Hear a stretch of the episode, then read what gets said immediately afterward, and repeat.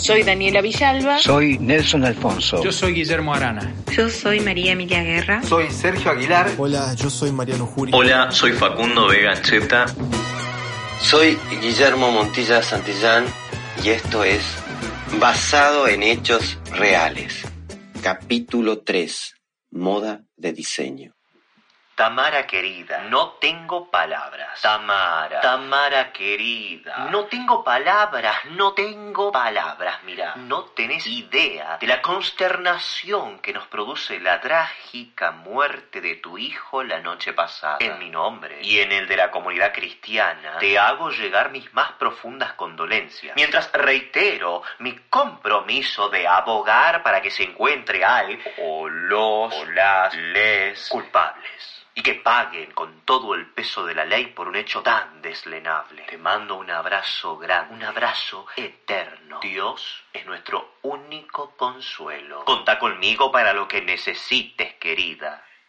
Las primeras pericias advierten que se trata de una munición extranjera, un arma de guerra. Ya hay teorías conspirativas dando vueltas. Sobre iraníes. Venezolanos. La muerte de ese sodomita inescrupuloso nos ha expuesto con gente importante, Lanzani. Extranjera, me dijo. Sí, señor. Dios nos libre. ¿Hay noticias de eso? Rumores. El ministro está tratando en persona. No tengo acceso a esa información. ¿Para qué carajo sirve, Lanzani? La senadora está moviendo cielo y tierra para saber qué pasó. Claro que quiere saberlo. Cualquiera en su sano juicio querría saber. Le aseguro, Lanzani, que esto se está saliendo de su curso. Lo está. Tendré que tomar el asunto en mis manos. Es lo apropiado, monseñor. ¿Estás siendo condescendiente conmigo? Absolutamente. No podemos dejar que el negocio del rey caiga en otras manos que no sean las nuestras. ¿Se da cuenta, Lanzani? Y se nos está saliendo, y nos está saliendo mal la jugada. Fue usted quien contrató al asesino. No necesito que me recuerde mis desaciertos. Mis disculpas, monseñor. También es cierto que las descripciones que existen acerca de ese tal Leopoldo Rivera son de una imprecisión capital.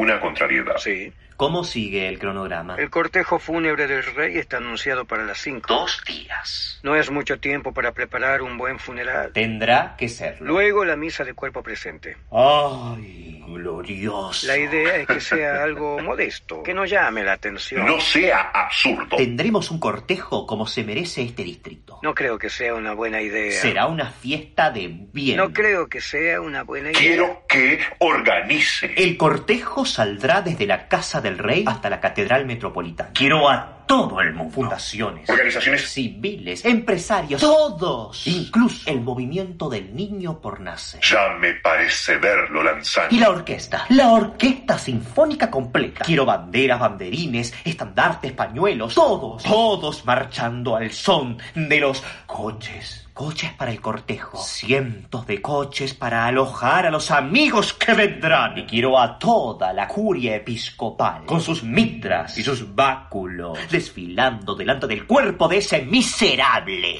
como si fuera un emperador romano. Y monaguillo. monaguillos. Cientos, miles de monaguillos delante de los incensarios. Si el rey, si el rey pudiera mirar su propio entierro, le aseguro, Lanzani, que desearía volver a morirse. Será una excusa perfecta para usar la sotana púrpura. Imagínese usted ese delicado hilo acariciándome la piel. Y el capelo cardenalicio. ¡Ay! Con sus suaves ribetes. Y el anillo. El anillo con el escudo de armas del sumo pontífice en el dedo. No cualquiera puede lucirlo. Caminaré delante de los otros, con la prestancia de un cardenal. Y la cruz, la cruz detrás, a mis espaldas. Caminaré delante de todo, con la prestancia de un cardenal. Y detrás la marcha fúnebre, marcando la cadencia de mis pasos. La torre de las iglesias, recibiéndome en la casa del Señor. Mi casa. Las cuarenta columnas de mármol iluminadas. Y dentro, adentro de la catedral, un coro de mil mocosos, con sus voces angelicales, cantando para mí, solo para mí. Le aseguro, le aseguro, Lanzani, que los funerales de Gilman serán una orgía de buen gusto. El púlpito de oro y mi voz derramándose a los miles. Mis queridos hermanos y hermanas, henos aquí para recibir con dolor los restos de nuestro amado Cayetano. a quien el Señor hizo llamar a su lado a la temprana edad, digno de un emperador bizantino. Miles de hombres y mujeres se darán cita en mi humilde morada para escuchar mi sermón y ver, y ver cómo ese bastardo lameculo de Leopoldo Rivera muere en el centro de la alfombra roja. Cartago de Lenda es. Le aseguro, Lanzani, le aseguro que debía encargarme del asunto desde un primer momento. Bueno, chao.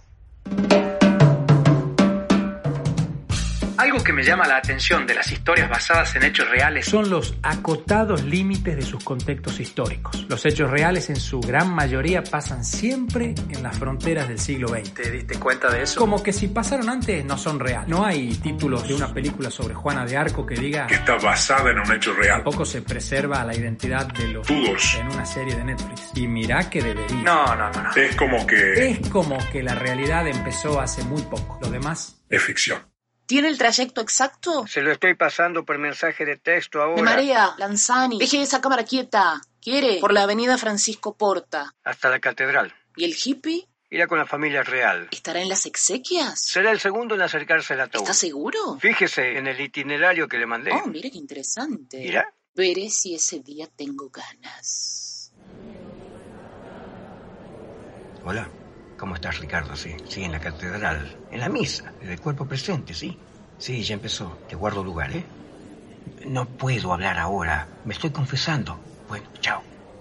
No sé qué le debe haber costado más trabajo, embalsamarlo o meterlo en ese traje. No sabía que había engordado tanto. ¿Cómo cree que lo hayan hecho caber ahí? Tal vez cosieron el traje alrededor. 180 kilos compactos en un slim fit. Señora, hace milagros.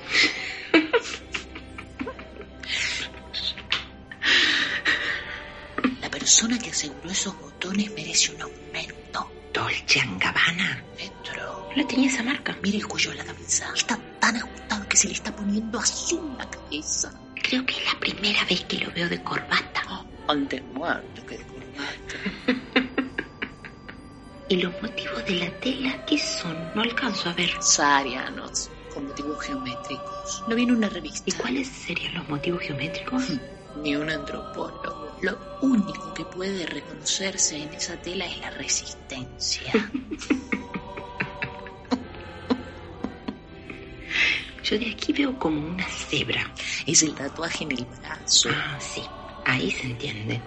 ¿Le pusieron sandalias? Es un diseño desenfadado. Es un buen traje, Amelia, pero sacado de contexto. Tendría que verlo con otro modelo. ¿Usted cómo lo habría puesto? Desnudo y dentro de una bolsa.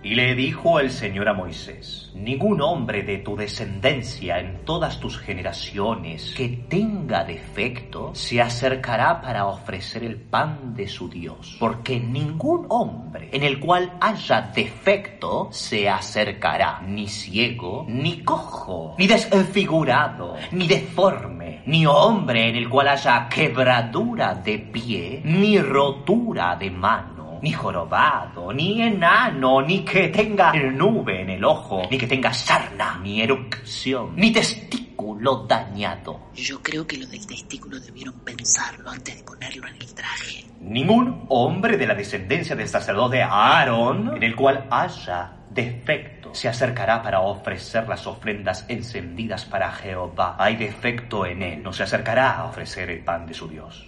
Cortemos aquí un poquito. Voy a recurrir a un flashback, porque esa alegría de la duquesa merece que escuches una porción de la historia que quedó atrás. Una charla telefónica imprescindible. Sí, podría haberlo hecho antes, pero... Me matan los flashbacks. Y le da un poco de anarquía a este podcast. Tienen ese gustito a película de Guy Ritchie que me puede. Y sí, lo acepto, lo acepto. En cuestiones de gangsters. Soy un romántico. Señora duquesa, me sorprende. Siempre, moro. Es una costumbre que guardo de los viejos tiempos. ¿Se acuerda? Los tiempos de la gorra y de la pistola reglamentaria y de la cachiporra. Tengo muy mala memoria, señora duquesa. Por eso me llaman tan a menudo. Lo considero una virtud indispensable para dormir sin pastillas. No sabría decirle. Mejor que una buena conciencia es no tener ninguna conciencia. Se preguntará por qué lo llamo. Supongo que está a punto de revelarme. No, se está volviendo creyente, moro. Me lo podría haber preguntado por mensaje de texto. No tenía ganas de tipear. Se según me dejan saber, ha confraternizado bastante con la fe católica en estos últimos días. Me llamaron para un evento de calidad. Monseñor es un admirador de mi trabajo y quería que le haga una instalación artística en el Millennials University. Mi personaje de Sor Juana, algunos textos en verso, algo de humor erótico y esas cosas. ¿Nos vamos a ver de nuevo en medias red, Moro? Lo estamos discutiendo. Realmente me interesan muy poco sus arreglos con Monseñor. Moro, lo llamo para hacerle una oferta, una contraoferta, para hablar con propiedad. Cualquier cosa que le haya pedido Monseñor que haga, yo le pagaré el doble para que no lo haga. Usted no tiene idea cuánto me ofreció Monseñor. Ni me interesa. Ese número yo se lo duplico, Moro. Epa, bueno, yo... La verdad que no sé qué decir. ¿Sí o no?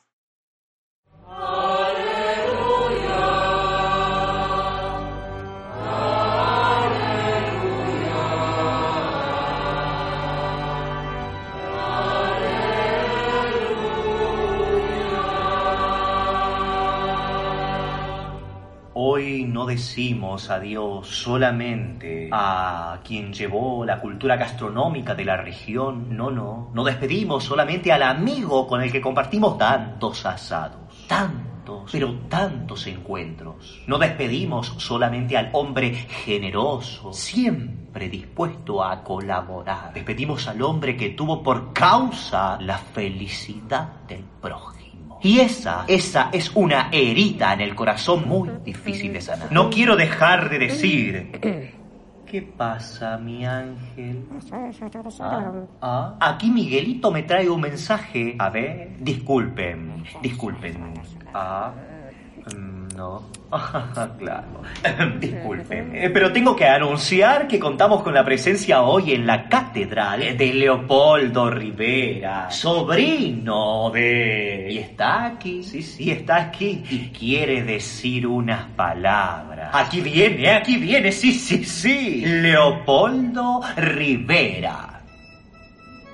Ah, bueno. ¿Ese es Leopoldo Rivera? Y así se viste un traje de diseño. Yo lo hacía más, menos. Parece que se sacó las rastas. ¿Cuántos años crees que tiene? ¿40? ¿Qué me importa la edad? Me acaban de habitar pensamientos poco cristianos. La entiendo perfectamente. Si todos son así, voy a hacer de la permacultura mi religión. Ay, y está por hablar. Entonces tenemos a Monseñor que ha pagado una fortuna a un asesino que apunta un rifle, asaltado por una duda shakespeariana. A Lanzani que suda como testigo falso, presintiendo otra irresponsabilidad de Monseñor. Y a Leopoldo Rivera, a punto de decir unas palabras por primera vez. El heredero del rey a distancia de una bala, justo al final del podcast.